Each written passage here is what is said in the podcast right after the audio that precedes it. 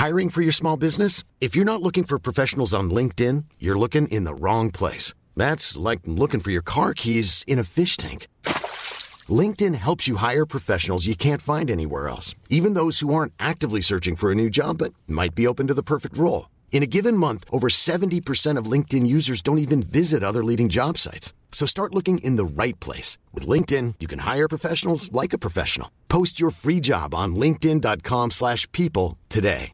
Hey, I'm Ryan Reynolds. At Mint Mobile, we like to do the opposite of what Big Wireless does. They charge you a lot, we charge you a little. So naturally, when they announced they'd be raising their prices due to inflation, we decided to deflate our prices due to not hating you. That's right. We're cutting the price of Mint Unlimited from $30 a month to just $15 a month. Give it a try at mintmobile.com slash switch. $45 upfront for three months plus taxes and fees. Promo rate for new customers for limited time. Unlimited more than 40 gigabytes per month. Slows. Full terms at mintmobile.com. Louis.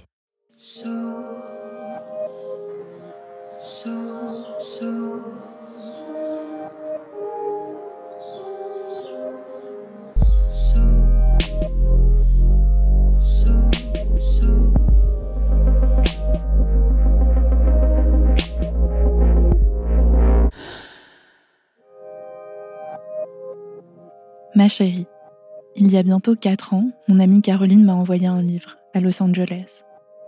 Ce livre s'appelle Le consentement. C'est drôle, le consentement. C'est un mot que je ne connais pas. Ça veut dire quoi? Je décide de le lire, page après page, je me noie. Des mois ont passé, le consentement est dorénavant dans la bibliothèque, domestiqué, sage. Comme une chemise bien repassée, une petite fille qui se tiendrait bien à table le consentement. Je comprends qu'il est temps de raconter mon histoire. Il est temps. Ce texte est un extrait d'une lettre de Judith Godrèche adressée à sa fille Tess. Le Monde l'a publié en même temps que paraissait une enquête sur la relation entre Benoît Jacot, 39 ans à l'époque, et Judith Godrèche, 14 ans au moment de leur rencontre. Judith Godrèche raconte l'emprise, les violences physiques et psychologiques, les viols. Elle parle d'enfance kidnappée. Comment un homme de 39 ans noue-t-il une relation avec une enfant de 14 ans? Et qu'est-ce que c'est qui se noue au juste entre un mentor, un roi en son royaume et une adolescente? Et que faisaient les adultes autour? Une des choses marquantes dans cette enquête, c'est que Judith Godrèche parle, Benoît Jacot aussi parle. Il dit Ça ne m'empêche pas de dormir, ça me fait même plutôt sourire. Je ne me sens pas directement concerné. Par contre, ce sont certains des adultes qui étaient autour de Judith Godrèche et de Benoît Jacot à l'époque qui refusent de répondre aux journalistes du Monde. Dans cet épisode, l'adolescence trahie de Julie et Marine, une adulte qui veille. Au micro de Bénédicte Gilles. Je suis Louise Emerlet. Bienvenue dans Passage.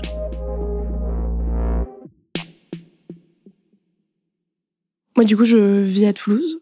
J'ai 14 ans, je suis euh, étudiante en collège comme euh, il y en a beaucoup et puis j'ai ce petit truc euh, particulier depuis que je suis toute petite, c'est que je fais du théâtre depuis très très enfant et ma maman qui est formidable et qui me soutient à fond là-dedans me trouve toujours au maximum des stages, des activités.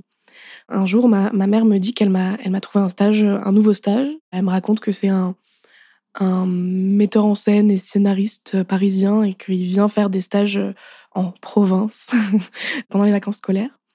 Je regarde un petit peu ce que c'est, ça a l'air hyper chouette. Il parle de stage devant la caméra, donc euh, le principe étant que c'est un truc à mi-chemin entre théâtre et cinéma et que du coup euh, tout est filmé. Donc le premier jour du stage, euh, j'arrive avec ma maman qui est ma compagne. Et puis la, la première chose du coup c'est la, rencontre avec le prof. Je le trouve tout de suite très sympathique. Il a l'air aimable, il s'entend hyper bien avec ma mère, il est assez marrant.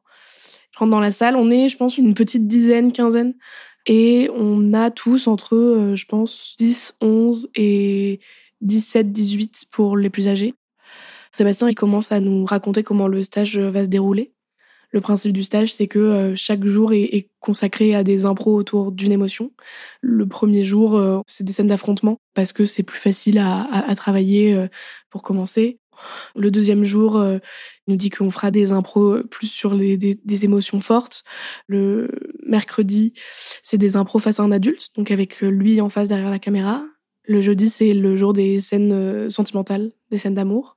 Et le dernier jour, c'est le dernier jour de stage. Du coup, on restitue ce qu'on a travaillé pendant toute la semaine. On avait des textes qu'il nous a donnés euh, dès le début hyper emballé, on s'entend hyper bien avec les, les, plus âgés du groupe, avec lui on s'entend très très bien aussi. Il a l'air très jeune dans sa tête, euh, il a euh, à euh, une grosse quarantaine bien tapée, facilement ouais, un, bon 45. Et pourtant il y a un feeling qui se passe tout de suite. Moi j'ai jamais eu trop de problèmes à, à me lier avec des adultes juste parce que j'aimais bien traîner avec des adultes, mais avec lui, il y a un vrai truc qui se passe. Et je vois bien que ça le fait pas qu'avec moi, ça le fait avec euh, tout le monde. Immédiatement, il nous dit le tutoyer et euh, il nous engueule presque si on le voit ou qu'on l'appelle monsieur, c'est la pire des choses. Il fait beaucoup de blagues, on fait fou rire sur fou rire. Moi, je le trouve très bon prof et mine de rien, à l'époque, j'ai fait pas mal de stages, donc j'ai vu des profs défiler et avec lui, il y a un feeling qui passe euh, tout de suite. Et il y a un truc aussi qui se crée pendant la semaine de stage, c'est que il a l'air de d'hyper bien lire dans les gens. J'ai un, petit euh, un petit coup de cœur pour euh, une de mes profs au collège. Et quand je sors de cette première journée de stage, j'ai le programme du stage dans les mains, puis je prends le goûter chez ma meilleure amie. Et on regarde ensemble euh, le programme. Et quand dans les scènes face à un adulte, elle voit écrit une scène qui raconte l'histoire d'une ado qui avoue ses sentiments à son prof, elle me fait une petite blague en mode T'imagines si t'as cette scène-là? Et puis la semaine de stage continue et le jour où on fait des scènes face à un adulte, il l'annonce que c'est moi qui fais la prochaine scène et il annonce que c'est celle-là que je fais. Et puis je fais une scène absolument atroce. Euh, du coup, je me sens pas du tout bien dans mes baskets et dans ce que je raconte et parce que c'est trop proche. Et à la fin, euh, je vais le voir à la pause. Il dit qu'il comprend pas trop parce qu'effectivement, euh, depuis le début du stage, tout se passe très bien. Et je lui explique que que je me sentais pas bien parce que c'est trop proche de moi. Je lui raconte rapidement l'histoire qui me turlupine à l'époque à ce moment-là sur ce qui se passe au collège, sur comment est-ce que je me sens. Il prend vraiment à cœur ce que je lui dis et il me laisse parler jusqu'à la fin.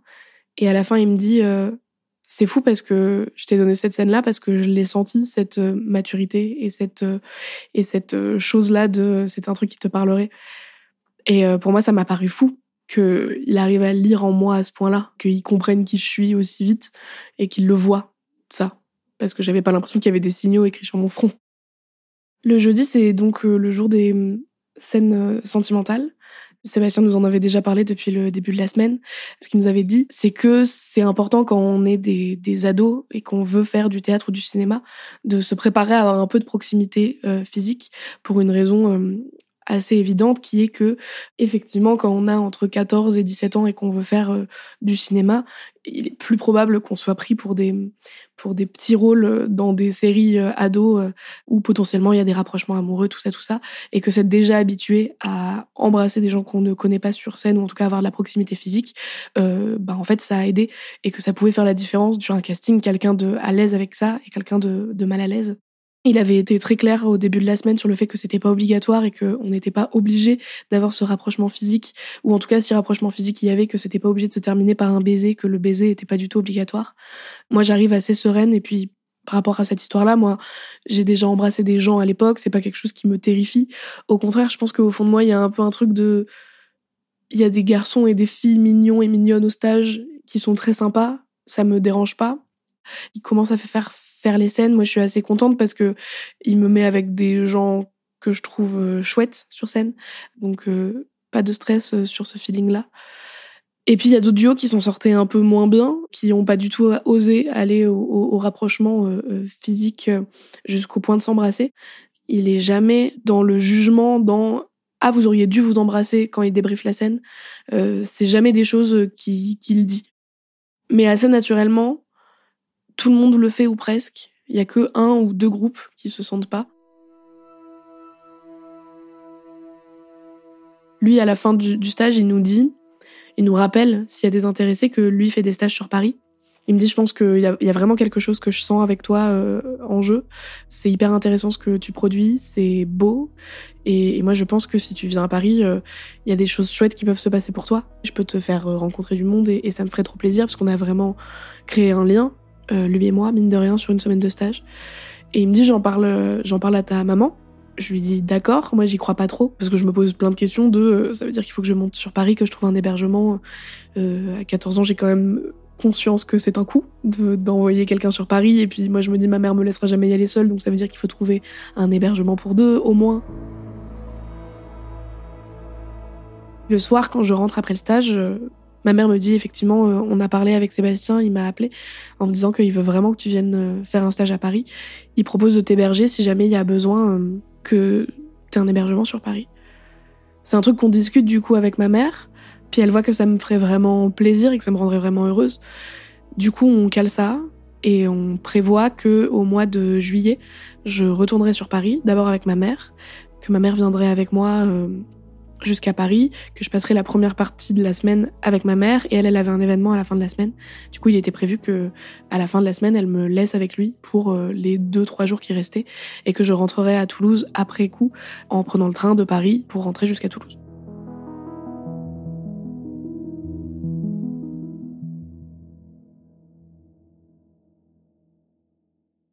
Ce deuxième stage, il se passe hyper bien dit aux autres élèves parce qu'il y a quand même un, petit groupe euh, assez régulier, donc il y a plein de gens qui le connaissent déjà. Il me présente vraiment en disant on s'est hyper bien entendu, elle est super, elle est, elle est vraiment formidable. Et puis ma mère part euh, au milieu de la semaine et puis je finis la semaine euh, chez lui. Je rencontre sa femme, avec qui ça se passe très très bien. Et à la fin de la semaine, à partir du moment où je suis chez lui, c'est là où il y a vraiment des choses qui se passent entre nous, parce qu'on on, s'entend hyper bien, parce qu'on est ensemble du coup du, matin au soir, on mange ensemble le, midi, on va manger des sushis à côté du, lieu du stage, et puis et puis on commence à papoter de tout et de rien, de, ma vie, euh, un peu de la sienne, mais surtout de la mienne et de mon adolescence et de et de ce que je fais, de ce que je veux faire. On a créé un vrai lien pendant ces quelques jours qu'on a passé ensemble à Paris. Et, du coup, on, se met à discuter euh, assez régulièrement. On se donne des nouvelles, on s'envoie des choses, des photos, des, vidéos, des, des, bêtises, euh, on papote, on se donne euh, des news. Et cet été-là, euh, il loue un truc à une heure de Toulouse. Et du coup, il me dit, est-ce que ça te dirait qu'on se voit? Quelques semaines plus tard, on se retrouve enfin. On se fait un gros câlin parce qu'on on, s'est beaucoup manqué. On fait une photo qu'on poste sur Facebook. Et c'est une trop belle soirée parce que du coup, mes parents sont là, le rencontrent mieux que ce que ma mère avait pu faire à l'époque. Mon père le connaissait pas. Après ce moment qu'il a passé chez nous au mois d'août, où il a dit pendant le repas à ma mère qu'il aimerait beaucoup euh, que je refasse euh, un stage à Paris. Moi, c'est un truc qui me travaille beaucoup. Moi, je meurs d'envie d'y retourner. Euh, ça me réjouirait trop de repasser une semaine là-bas parce que ce serait le revoir, parce que ce serait refaire un stage. Mais ma mère est un peu réticente parce que c'est un coup de m'envoyer à Paris. Et c'est là que Sébastien propose à ma mère assez naturellement de lui faire une jolie réduction sur le prix du stage ma mère est hyper euh, touchée qu'il propose ça. Euh, et lui, il lui dit que c'est parce qu'il il aime beaucoup ma présence et qu'il a très très envie que je sois là et que ça le, le, réjouirait carrément. Et il lui propose aussi de faire comme on a fait au mois de juillet, c'est-à-dire de m'héberger, mais toute la semaine cette fois. Ma mère accepte, parce que ça s'est très très bien passé la première fois. Donc je prends le train toute seule pour y aller. J'y vais avec une petite sensation de fierté de me dire que je pars toute seule à Paris. Je vais être toute seule sans mes parents, avec lui évidemment, mais je sais qu'avec lui c'est pas la même chose. Il est plus âgé que mes parents, mais il y a quelque chose avec lui où je sens qu'on n'a pas de rapport parental, on a un rapport amical. C'est un ami, c'est en train de devenir un ami, et je sais qu'avec lui, euh, je peux faire absolument tout ce que je veux. Évidemment, je vais pas aller me balader toute seule dans Paris puisque je connais pas la ville et, et qu'il me laisserait pas toute seule. Par contre, si je veux rester éveillée jusqu'à 4 heures du matin en regardant des films dans son salon, avec lui souvent, je peux.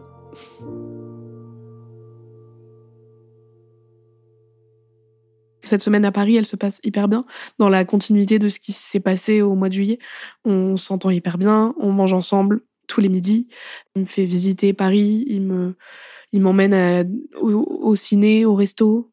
Et euh, en plus de la semaine de stage, qui une fois de plus se passe très très bien, on continue à se connaître de plus en plus et à de plus en plus proches et, et à savoir le, de plus en plus de choses euh, l'un sur l'autre. On décide avec ma mère que je vais aller faire un autre stage à Paris. Cette fois, c'est un peu particulier. Dès le premier stage à Toulouse, il parlait de cette chose-là, de ces stages intensifs, disons. Le principe, c'était d'emmener tous les jeunes dans un grand gîte en région parisienne. Le principe, c'est qu'il y avait quatre intervenants et intervenantes. Euh, lui, qui faisait de l'impro, une autre prof d'impro ou de développement personnel, selon ce qu'il trouvait, une prof de chant et un prof de corps, de danse ou de cascade, selon ce qu'il trouvait aussi. J'arrive la veille du départ euh, du gîte et du coup on, passe la soirée chez lui. On s'installe dans le dans le canapé lit euh, de son salon, euh, qui est l'endroit où je dors. On se met un film et puis à la fin de ce film, je sens qu'il est bouleversé et je lui demande si tout va bien. Et il me dit Est-ce que je peux te raconter des choses pour lesquelles tu me jugeras pas? Je dis Évidemment. T'es quelqu'un de très important pour moi. Évidemment que je jurerai jamais ce que tu me raconteras. Et il me raconte, euh, un peu gêné parce que je sens que c'est étrange pour lui de m'en parler. Il me raconte euh, l'histoire d'amour qu'il vient de vivre euh, ces derniers mois. Il me raconte que, en fait, il a rencontré une jeune femme qui a facilement 20 ans de moins que lui, avec qui il a vécu une petite histoire dans le dos de sa femme, qu'il a été à deux doigts de tout plaquer pour elle, et que ça commence à se reconstruire avec avec sa femme à l'instant. Elle, sa femme, a été d'une acceptance folle en disant moi si tu arrêtes tout contact avec cette nana là, je reconstruis tout avec toi. Et il me pleure dans les bras en me racontant cette histoire. Moi, je suis très émue du fait que, que lui, euh, Sébastien, que j'admire beaucoup, et de plus un adulte que je considère euh, comme l'adulte le plus proche de ma vie, certes, mais un adulte tout de même, me confie ça, me pleure dans les bras. Et moi, pendant tout ce moment où il parle et où il me raconte ça, je le regarde et je souris intérieurement parce que ce qui s'est passé, c'est que moi, je vis là, j'ai vécu à peu près la même histoire en miroir. À Toulouse, euh, j'ai rencontré quelqu'un d'un peu plus âgé que moi avec qui j'ai vécu une petite histoire qui, pour moi, à cette époque-là, est la plus belle histoire de ma vie. Et moi, je suis hallucinée pendant qu'il parle et j'écoute tout son récit parce que j'ai l'impression que son récit est le mien inversé. Et donc, après qu'il m'ait raconté cette histoire, c'est à moi de lui raconter la mienne en lui disant euh, J'ai écouté absolument tout ce que tu m'as dit. Tu vas pas encore tes oreilles parce que j'ai l'impression que tu viens de me raconter euh, les trois derniers mois que je viens de vivre. Et on finit cette soirée folle à se donner des recommandations euh, sur nos, sur nos, nos, peines de cœur respectives. Et on finit tous les deux par se pleurer dans les bras. C'est très intense. On s'est confié des choses qu'on n'avait jamais confiées à personne l'un et l'autre. Et on est terriblement émus de l'avoir fait l'un pour l'autre, d'avoir été là l'un pour l'autre.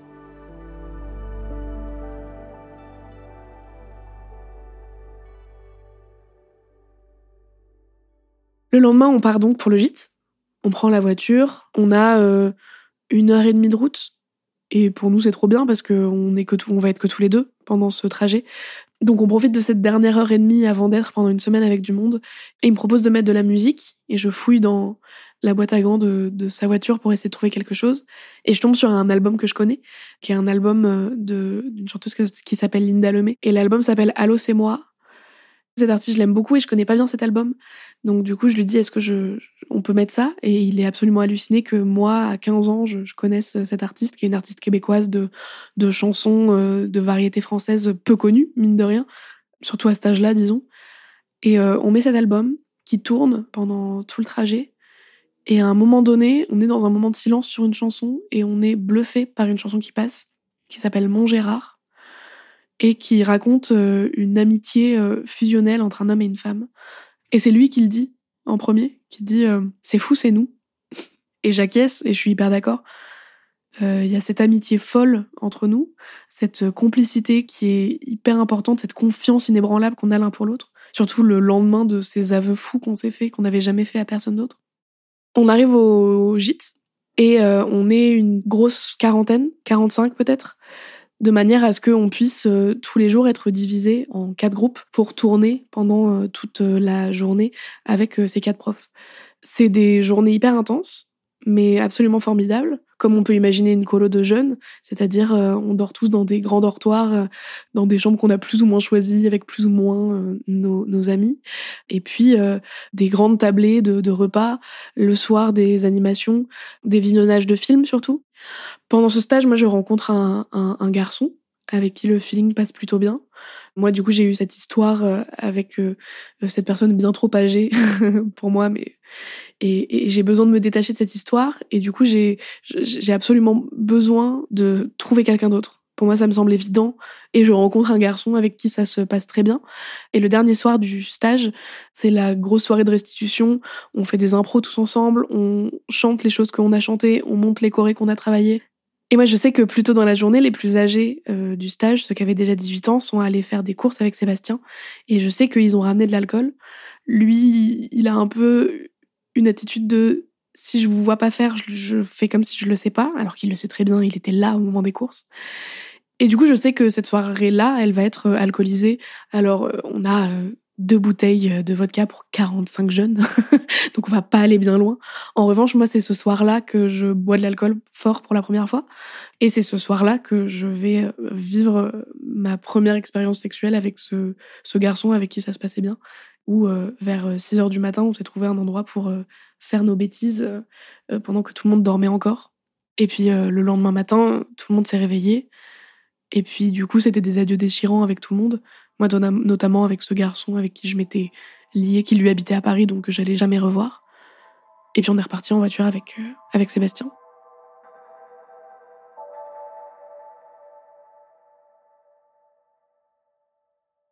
Après ce stage, euh, on continue à beaucoup se contacter. Moi, je retourne faire euh, des passages à Paris assez régulièrement, au moins une voire deux fois par an.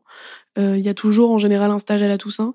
Et si j'ai le temps et que les finances peuvent le permettre, il y a un stage au mois de juillet cette petite ristourne qu'il avait fait, euh, elle, euh, est toujours d'actualité. Et le plan de moi qui vais dormir chez lui n'a jamais bougé et il n'a jamais été envisageable que je fasse autre chose que d'aller dormir chez lui.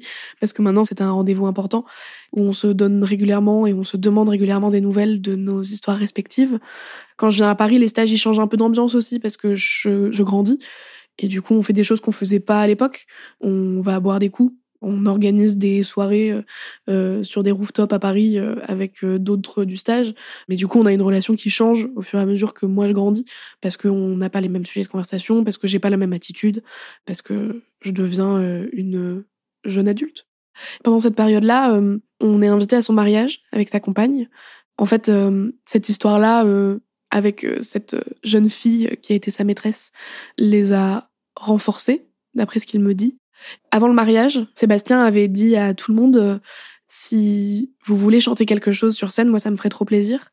Et euh, il nous explique qu'il y a un de ses amis qui sera là pour accompagner, qu'il suffit de s'organiser un peu en avance, de lui envoyer la partition. Du coup, il serait ravi qu'on lui chante des choses. Et moi, il me fait une, une demande spécifique en me disant j'ai très envie que tu me chantes quelque chose. Il sait que je chante. Et je dis d'accord. Je lui dis est-ce que tu veux un truc en particulier? Et il me dit non, je te fais confiance. Et je pense tout de suite à Linda Lemay, mais je trouve pas la partition de Mon Gérard. Et donc je, je cherche dans la discographie de Linda Lemay et je retombe sur cette chanson qui s'appelle L'enfant aux cheveux gris, qui me parle particulièrement. Et là, c'est autant sur notre relation que sur lui. Ça raconte l'histoire d'un d'un espèce d'homme-enfant qui est tout le temps heureux, qui est tout le temps jovial, qui est tout le temps drôle. Et cette chanson me parle et me fait penser à lui.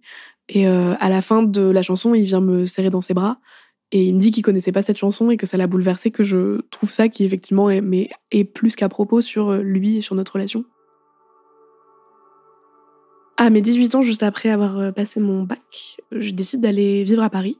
Je découvre la vie euh, toute seule dans un appartement seul et je découvre la magie du dating et des applications de rencontres. C'est formidable, j'en suis ravie et je fréquente pas mal de monde. Et c'est quelque chose dont Sébastien est plus ou moins au courant. Je lui donne jamais des détails, mais il sait que je vois beaucoup de, personnes, beaucoup de garçons surtout.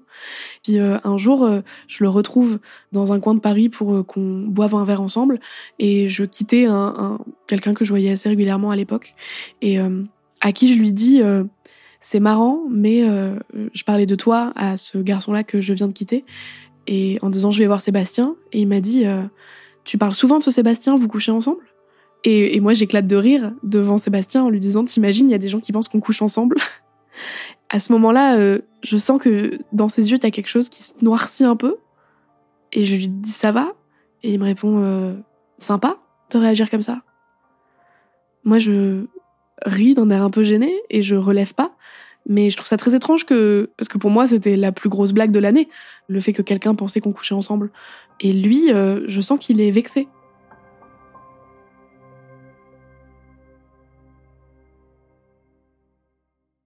Après un an à Paris, euh, moi, je, rencontre euh, mon amoureuse avec qui j'emménage dans un nouvel appartement. Et du coup, on décide de faire une crémaillère de cet appartement avec euh, tous nos amis respectifs. Il y a notamment Sébastien qui est évidemment invité. J'ai des amis de Toulouse notamment qui sont venus pour l'occasion et qui du coup vont rencontrer enfin ce fameux Sébastien dont je parle depuis des années. Et à un moment donné, pendant la soirée, pendant la crémaillère, une amie vient me voir en me disant écoute, je sais pas trop comment te dire ça parce que je veux pas que tu le prennes mal et que vous avez l'air de très bien vous entendre.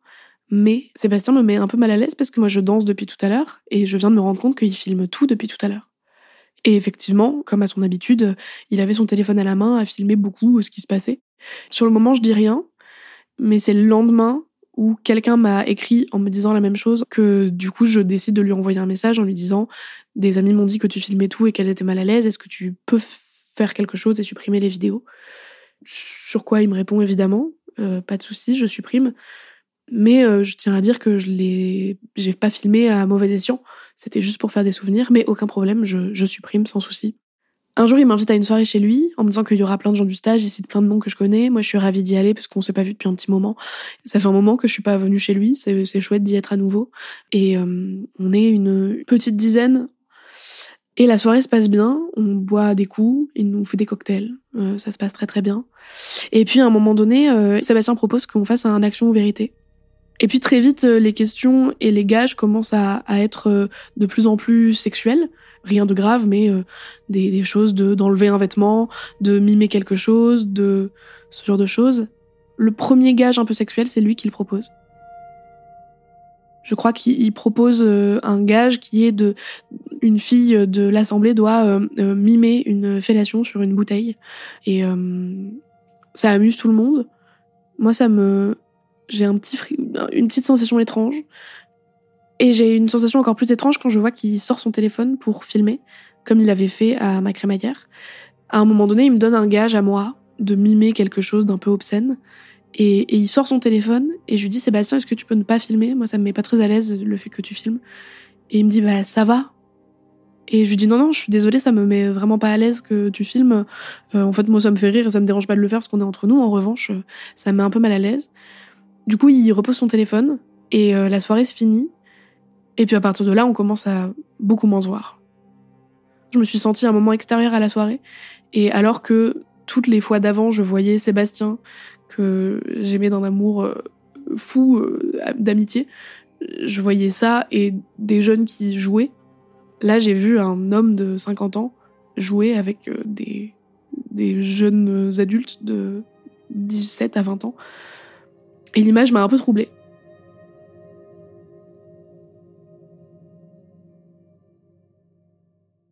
Je suis Marine, je suis professeure de chant.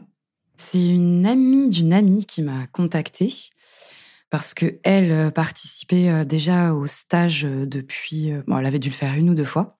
Elle m'écrit pour me dire voilà, moi j'ai moins le temps de participer à ce genre d'événement-là, de une colonie de vacances en fait en gîte en province qui dure une semaine. Donc si ça t'intéresse, je te refile le plan, je te mets en contact. Elle me dit, euh, voilà, c'est euh, quelqu'un de très sympa, mais il faut de temps en temps quand même un peu euh, le, le réguler. C'est un grand enfant. Bon, faut, faut cadrer, quoi. La première fois que je rencontre Sébastien, je me dis, ah, bon, il a l'air sympa, il a l'air sympa, mais il a une espèce un peu d'exubérance voilà, j'attends surtout de voir en fait euh, ce qui se passe euh, concrètement. Une fois que les élèves sont tous là, évidemment, bah il y a y a un moment, un temps d'accueil où euh, il va prendre le temps de, de, faire un discours. Je trouve qu'il y a un placement qui me semble pas approprié, de l'ordre du alors vous êtes là parce que je vous ai choisi. Ben non, ils sont, les élèves sont pas là parce qu'ils ont été choisis par euh, Sébastien. Ils sont là parce qu'en fait, euh, les parents ont payé et que, enfin, ça n'a rien à voir. Je constate qu'il est euh, très proche et très pote, qui joue sur ça avec avec les élèves. Mais il y a des positionnements et des limites à, à, prendre et à donner en fait. Moi, je suis absolument pas chargée d'encadrer les élèves hors cours. Mais même ça, ben finalement, c'est pas clair non plus parce que bah, comme il n'y a pas d'équipe d'encadrant, en fait, il n'y a pas d'interdit. Tu as quand même une quarantaine d'ados qui sont livrés à eux-mêmes et en fait, euh, moi, je peux pas fermer les yeux. Mais ce qui peut m'alarmer, euh, c'est 5-10% du temps. Parce que les cours se passent ultra bien, parce que l'expérience, elle est super enrichissante, euh, parce que je rencontre des collègues avec qui je m'entends très bien, que c'est stimulant. Donc ça me donne envie de, revenir. Cette seconde année, euh, Je me rends compte que là, oui, il y a vraiment du laisser aller. Le soir, euh, les élèves font la fête, bah, ils font la fête, en fait. Il n'y a personne pour leur dire rien. Il n'y a jamais de limite. La veille euh, de la restitution, puisque chaque, chaque fin de semaine, en fait, on fait une restitution, à un moment donné, je, dois aller lui demander quelque chose. Et bon, il est dans sa chambre, dans notre bâtiment. Et bah, j'arrive, je, frappe à sa porte et et, j'ouvre, je rentre, euh, et là, je vois qu'il y a une élève en fait dans sa chambre. Il est assis sur son lit, elle doit être euh, sur une chaise ou debout, c'est très flou. Ils sont soi-disant en train de répéter une scène euh, pour la restitution du lendemain. Donc moi, je comprends pas trop. Je comprends pas qu'il y ait une élève dans sa chambre. En fait, pour moi, ça fait clairement partie des choses interdites et inadmissibles. Et bon, finalement, euh, je demande ce que j'ai à demander et l'élève repart en même temps que moi. Euh, le lendemain, euh, la soirée de restitution a lieu. Et là, je me rends compte qu'en fait, bah, cet élève-là ne, ne, joue pas sa pièce. Il n'y a pas de restitution avec elle. Je rentre chez moi et puis ce moment-là où en fait j'arrive et qu'elle est dans la chambre me trotte. En fait, je me rends compte que je rumine. Je me demande si est-ce que j'ai fait ce qu'il fallait Est-ce que j'aurais pas dû lui parler juste après Enfin, ça me reste. J'en parle avec des amis aussi et, ça va pas. Je me sens pas bien en fait. Et du coup, je décide de lui écrire. Comment ça va euh, euh, Tu es bien rentré Bon, je j'ai vu que finalement, euh, ben, t'avais pas joué euh, ta, ta scène. Qu'est-ce qui s'est passé Est-ce que est-ce que ça va? Enfin, je, je, lui tends vraiment beaucoup de perches et là, je vois que bon, elle, euh, je sais pas si c'est qu'elle botte en touche, mais en tout cas, elle me répond complètement à côté de la plaque. Elle a l'air super heureuse. Euh, elle est dans la gratitude plutôt de, de ce qu'on a partagé. Euh. Et donc, je, je, rempile quand même un autre message en lui disant bon, enfin, je le tourne de manière à ce que ça ne la culpabilise pas ni ne la responsabilise. Il y a un endroit qui est approprié, voilà, pour pour répéter. ça, c'est je lui fais comprendre que c'était pas un lieu adéquat. Euh, j'essaye de semer une petite graine qui, s'il a besoin, euh, lui permet de revenir vers moi ou lui permet euh, juste de se sentir libre de me parler s'il y a quoi que ce soit. Donc suite à ça et à tout ce que je ressens depuis ces deux stages-là, je la appelle et je lui dis que j'ai un problème en fait avec ce que j'ai vu, que c'est pas possible euh, d'avoir euh, une élève euh, dans ta chambre. Et il a joué sur le tableau. Ah oui, mais c'est la famille. Moi, je connais bien, tu sais, les familles. Je vais chez eux. voilà quoi. C'est c'est limite si c'est pas mes enfants en fait. C'est intolérable. Il faut que ça change. L'année qui suit, par contre, bon bah ça a cheminé quelque part. ça se passe mieux. Je trouve que ça roule un peu mieux. Il y a un peu plus d'ordre. Il a embauché euh, une personne en plus euh, qui est titulaire de son BAFA. Donc, sur la totalité de l'équipe, en tout cas, il y a deux personnes qui ont le BAFA. Je suis même pas sûre que ça soit suffisant, mais euh, on travaille en tout cas quand même dans de meilleures conditions.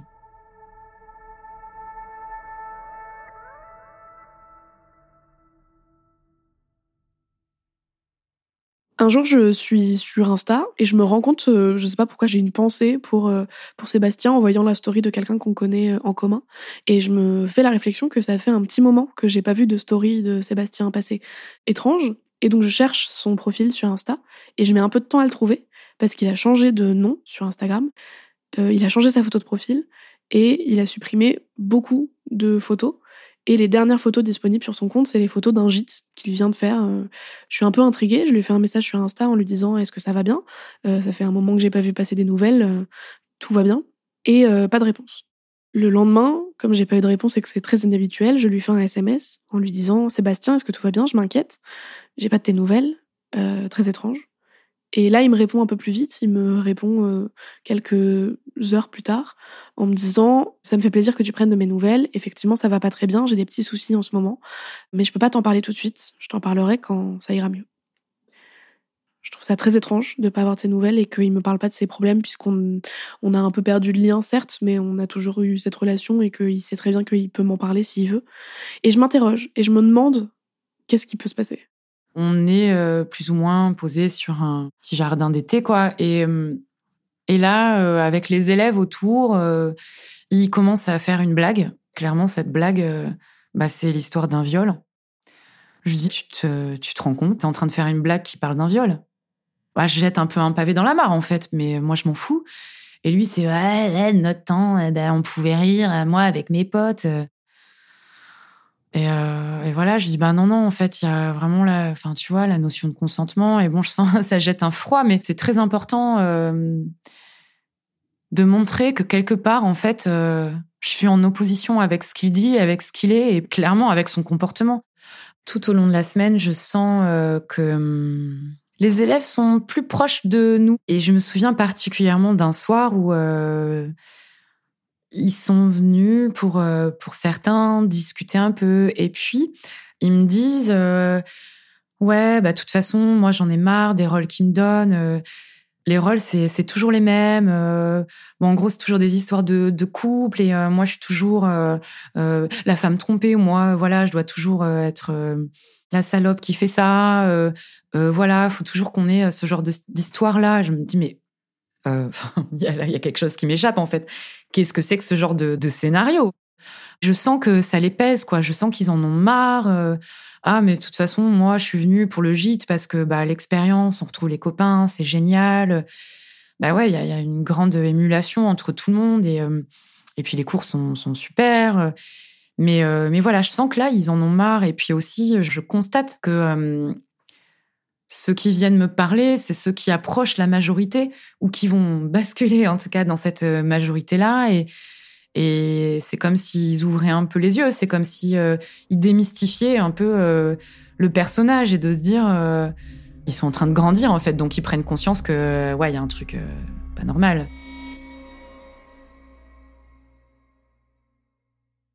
Le dernier soir, voilà, la restitution se termine, donc c'est un peu euh, soir de fête, bon, pour les élèves qui sont un peu dans leur quartier.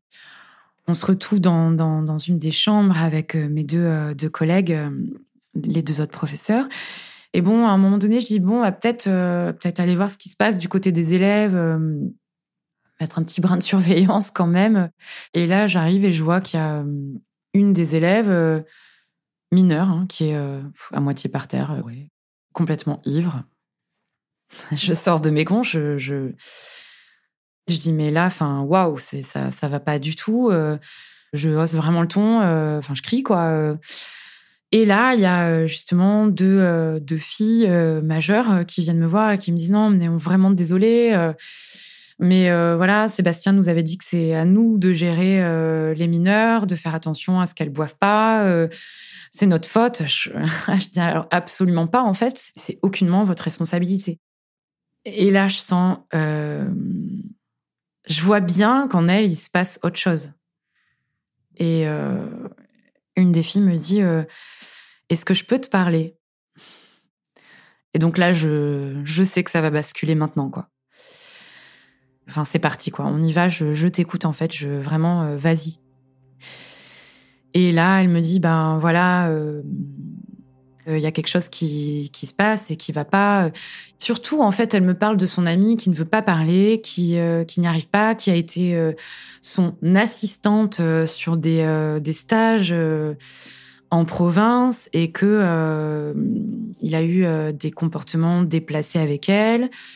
Je suis allée chercher donc cette autre fille qui avait vraiment du mal à en parler hein, et qui, à la base, voulait même pas du tout dénoncer parce que c'est très difficile.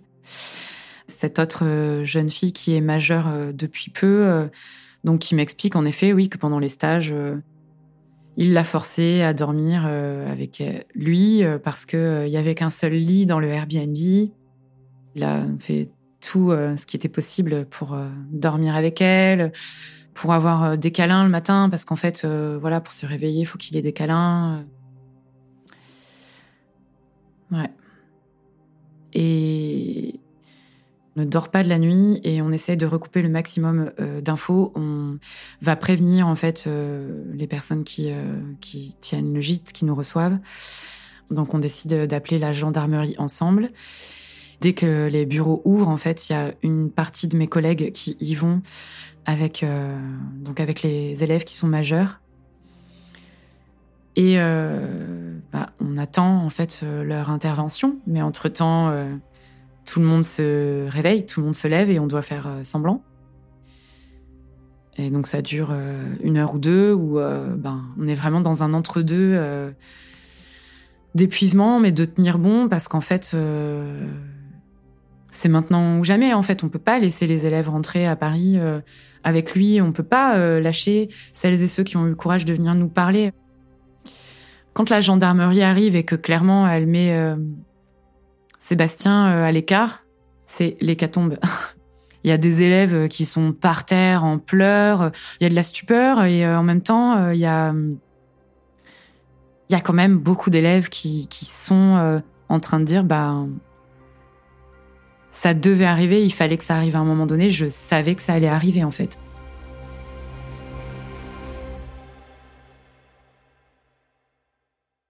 Donc entre-temps, euh, donc la gendarmerie euh, auditionne Sébastien, donc ils l'ont mis de toute façon de base hein, dans un bâtiment à part, ils l'ont éloigné.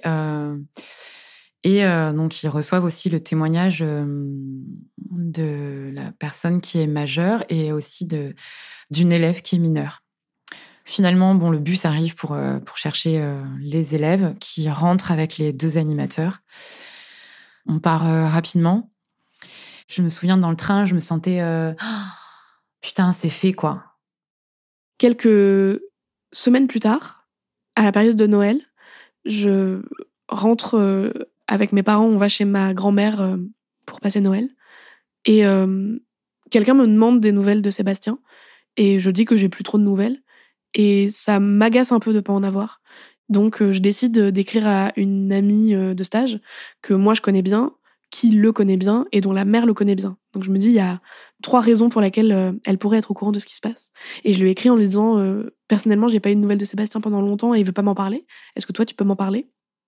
Et elle me répond euh, oui, il y a eu un petit problème au dernier gîte. Sébastien est accusé d'attouchement sur mineur. L'affaire a été classée sans suite, mais comme à ce qui paraît, ce serait pas la première fois, j'ai cru comprendre qu'il travaillait plus.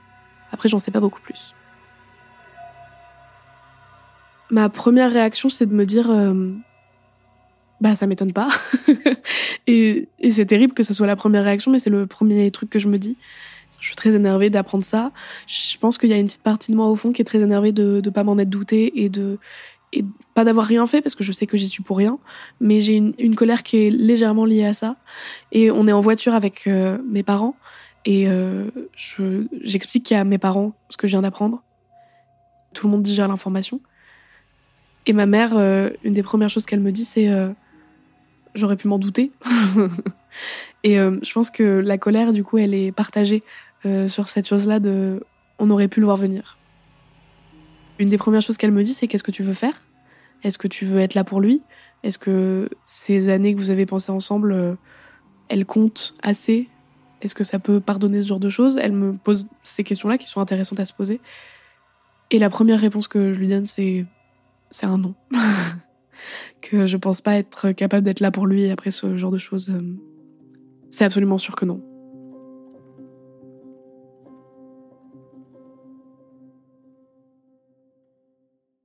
Après Noël, euh, je rentre chez moi à Paris et euh, je vais dans ma chambre pour poser mes affaires.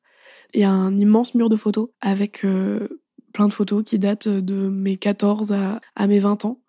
Et, et je suis assise sur mon lit et je regarde ces photos je sens d'un coup que, que je suis profondément triste. Je regarde ces photos, je regarde euh, partout dans ma chambre, et je me rends compte que il figure sur quasiment toutes les photos, ou alors des photos ont été prises par lui, ou alors c'est des souvenirs qui sont liés à lui. Puis je détourne les yeux et je regarde ailleurs, et c'est un, cadeau qu'il m'a offert. Et, et en fait, j'explose en, en larmes, parce que je me rends compte que il est partout je finis par avoir des nouvelles de lui euh, un jour.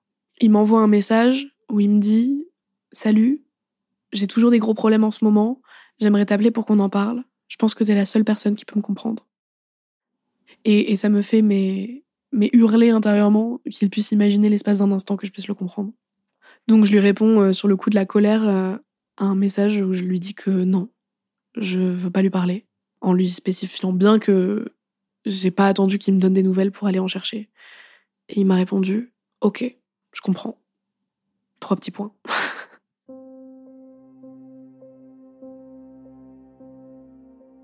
Cette histoire, elle tourne beaucoup dans ma tête et, euh, plus j'en parle avec les gens, notamment avec euh, avec ma coloc euh, qui est une de mes meilleures amies et, et avec et avec ma meuf, je me rends compte qu'en fait il va falloir que je le confronte. Du coup, je je finis par lui écrire en lui disant ok, on parle, on s'appelle, c'est moi qui décide quand, on se voit pas, on s'appelle. Il me dit d'accord. Et je suis toute seule dans ma chambre, assise sur mon lit à ce moment-là. Je décroche et, et sa voix est tremblante tout de suite. Je crois que ça, c'est la première chose qui m'énerve dans cet appel parce qu'il nous a toujours appris en stage à apprendre à pleurer sur commande. Et le fait que je décroche et que sa voix soit tremblante, ça m'a directement agacée. Il me raconte l'histoire de son point de vue en me disant que, que il y a cet euh, élève, cet ado, euh, que je connaissais un peu, en plus de loin, dont il m'avait déjà parlé, et, il me parle d'elle en, me disant je me suis égarée, c'était n'importe quoi ce que je lui ai envoyé parce que sur cette jeune fille on parle de messages euh, très euh, déplacés. Et il me dit je je sais pas, euh, les choses étaient hyper intenses de mon côté. C'est quelqu'un que j'aimais beaucoup, que je considérais beaucoup. Il compare un peu, il compare un peu sa relation à, avec elle à celle que on avait ensemble. Et puis il me dit et puis pour la deuxième, j'ai commencé à la deuxième. Et il me raconte une autre histoire, en fait, en disant qu'il y a une autre plainte contre lui de la part d'une autre jeune fille qui date d'un gîte de avant qu'on se connaisse, euh, lui et moi. Donc il me raconte cette histoire en me disant, mais du coup, voilà, il y a, aussi cette histoire-là qui remonte. Il me dit, et pour la troisième, et en fait, pendant cet appel, il me débriefe euh, toutes les plaintes qu'il a contre lui, en trouvant à chaque fois une super excuse. Et il finit sur un truc qui me, qui me glace le sang. Il m'avait raconté à l'époque qu'il avait eu une petite histoire avec une de ses élèves qui était majeure, mais fraîchement majeure. Et il me dit, et elle aussi, elle porte plainte. Et je lui dis, mais pourquoi? Enfin, et euh, il me dit, euh, non, non, elle, elle, elle, elle dit vraiment que tout s'est très bien passé, mais elle porte plainte pour suivre le mouvement. Globalement, cet appel, il est insupportable parce que moi, je sais bien qu'il tourne autour du pot pour ne pas me raconter les bonnes choses et qu'il n'a aucune envie de, de me dire la vérité. C'est-à-dire qu'il a harcelé des jeunes filles, qu'il a des plaintes pour attouchement sur mineurs. C'est terrible pour moi à ce moment-là quand même d'entendre cet homme que j'ai tellement admiré et tellement aimé, avec qui j'ai vécu tellement de choses, me mentir délibérément au bout du fil. C'était... Euh, enfin, c'est insupportable, quoi.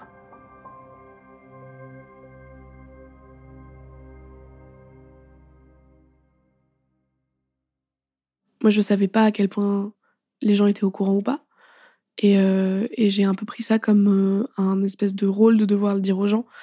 Ce qui était terrible, c'est que toutes les réactions étaient les mêmes, c'est-à-dire, euh, ben, ça m'étonne pas, j'aurais pu m'en douter, mais c'était sûr en fait. j'ai même un ami qui m'a dit un truc très particulier, qui m'a dit, mais moi j'étais persuadée qu'il s'était passé des choses avec toi. Les gens le savaient au fond, il y avait quelque chose, un, un, un feeling, un sentiment de là c'est pas normal ce qui se passe. Et puis un jour, je me suis dit que peut-être que le mieux, puisque lui au téléphone m'avait dit que c'était cette prof de chant qui avait appelé la police, je me suis dit peut-être que le mieux c'est d'en parler avec elle. Et euh, ça m'a fait beaucoup de bien parce que j'avais la vérité, qu'on est du même côté entre guillemets, et qu'elle me ment pas et qu'elle elle, n'a aucun intérêt à me mentir, et que maintenant on discute de femme à femme et que de femme à femme on se dit les choses sur qu'est-ce qui se passait quand moi j'étais adolescente. C'est encore euh, difficile d'en parler. Je me sens, je sais que j'ai fait les choses euh, comme j'ai pu et de mon mieux. Et que euh, j'aurais rien pu faire avant. Parce qu'en fait euh, on voit très bien comment ça se passe avec la justice. Et qu'il faut du tangible. Alors je me suis beaucoup souvent j'ai culpabilisé. Je me suis dit j'aurais vraiment dû faire quelque chose avant ou de plus, mais en fait, c'était pas possible. Les choses, elles se sont faites au bon moment. Enfin, si, c'est pas, on peut pas dire un bon moment, mais quand, quand, quand il y a eu du concret, quand on a pu avoir euh, un témoignage, euh, avant, c'était pas possible. Donc, je pense que j'ai fait mon maximum, en fait.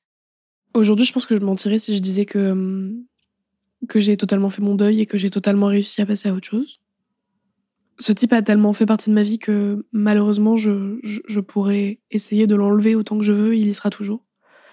Euh, parce qu'il y aura toujours une photo qui traîne, euh, un souvenir qui remonte, euh, juste une pensée, quelqu'un que je connais. Je connais tellement de monde grâce à lui que, évidemment, c'est quelqu'un dont, dont je parle assez régulièrement. J'ai un peu la sensation que qu'aujourd'hui, je peux plus regarder mon adolescence sans qu'il soit dedans. Donc j'ai un peu l'impression d'avoir été volée là-dessus parce que Aujourd'hui, mon adolescence, euh, soit elle n'existe plus, parce qu'il faut que j'enlève tous les souvenirs avec lui, soit elle existe, mais il est dedans. Moi, ce que je peux me dire aujourd'hui, c'est que si on sent qu'il y a un flou, si on sent euh, qu'il y a peut-être des œillères, euh, faut pas avoir honte, il faut pas culpabiliser, il faut essayer de parler au maximum. Oui, aujourd'hui, je me dis que c'est très important d'écouter son intuition.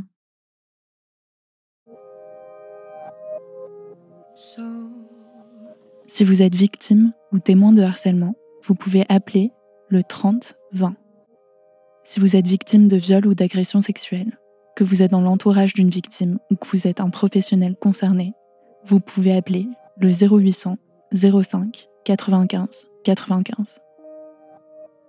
Cet épisode de passage a été tourné et monté par Bénédicte Gilles. La réalisation et le mix sont d'Amandine Robillard. Louise Merlet est à la production À très vite.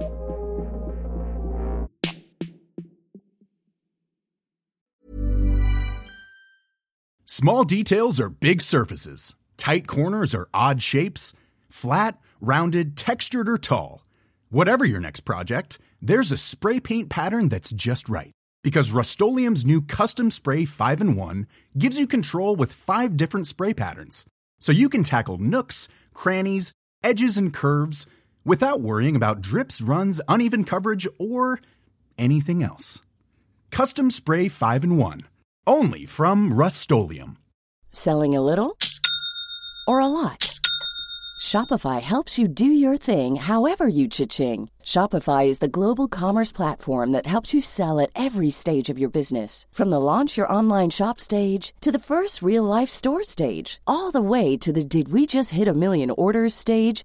Shopify is there to help you grow. Shopify helps you turn browsers into buyers with the internet's best converting checkout. 36% better on average compared to other leading commerce platforms because businesses that grow grow with Shopify. Get a $1 per month trial period at shopify.com/work. shopify.com/work.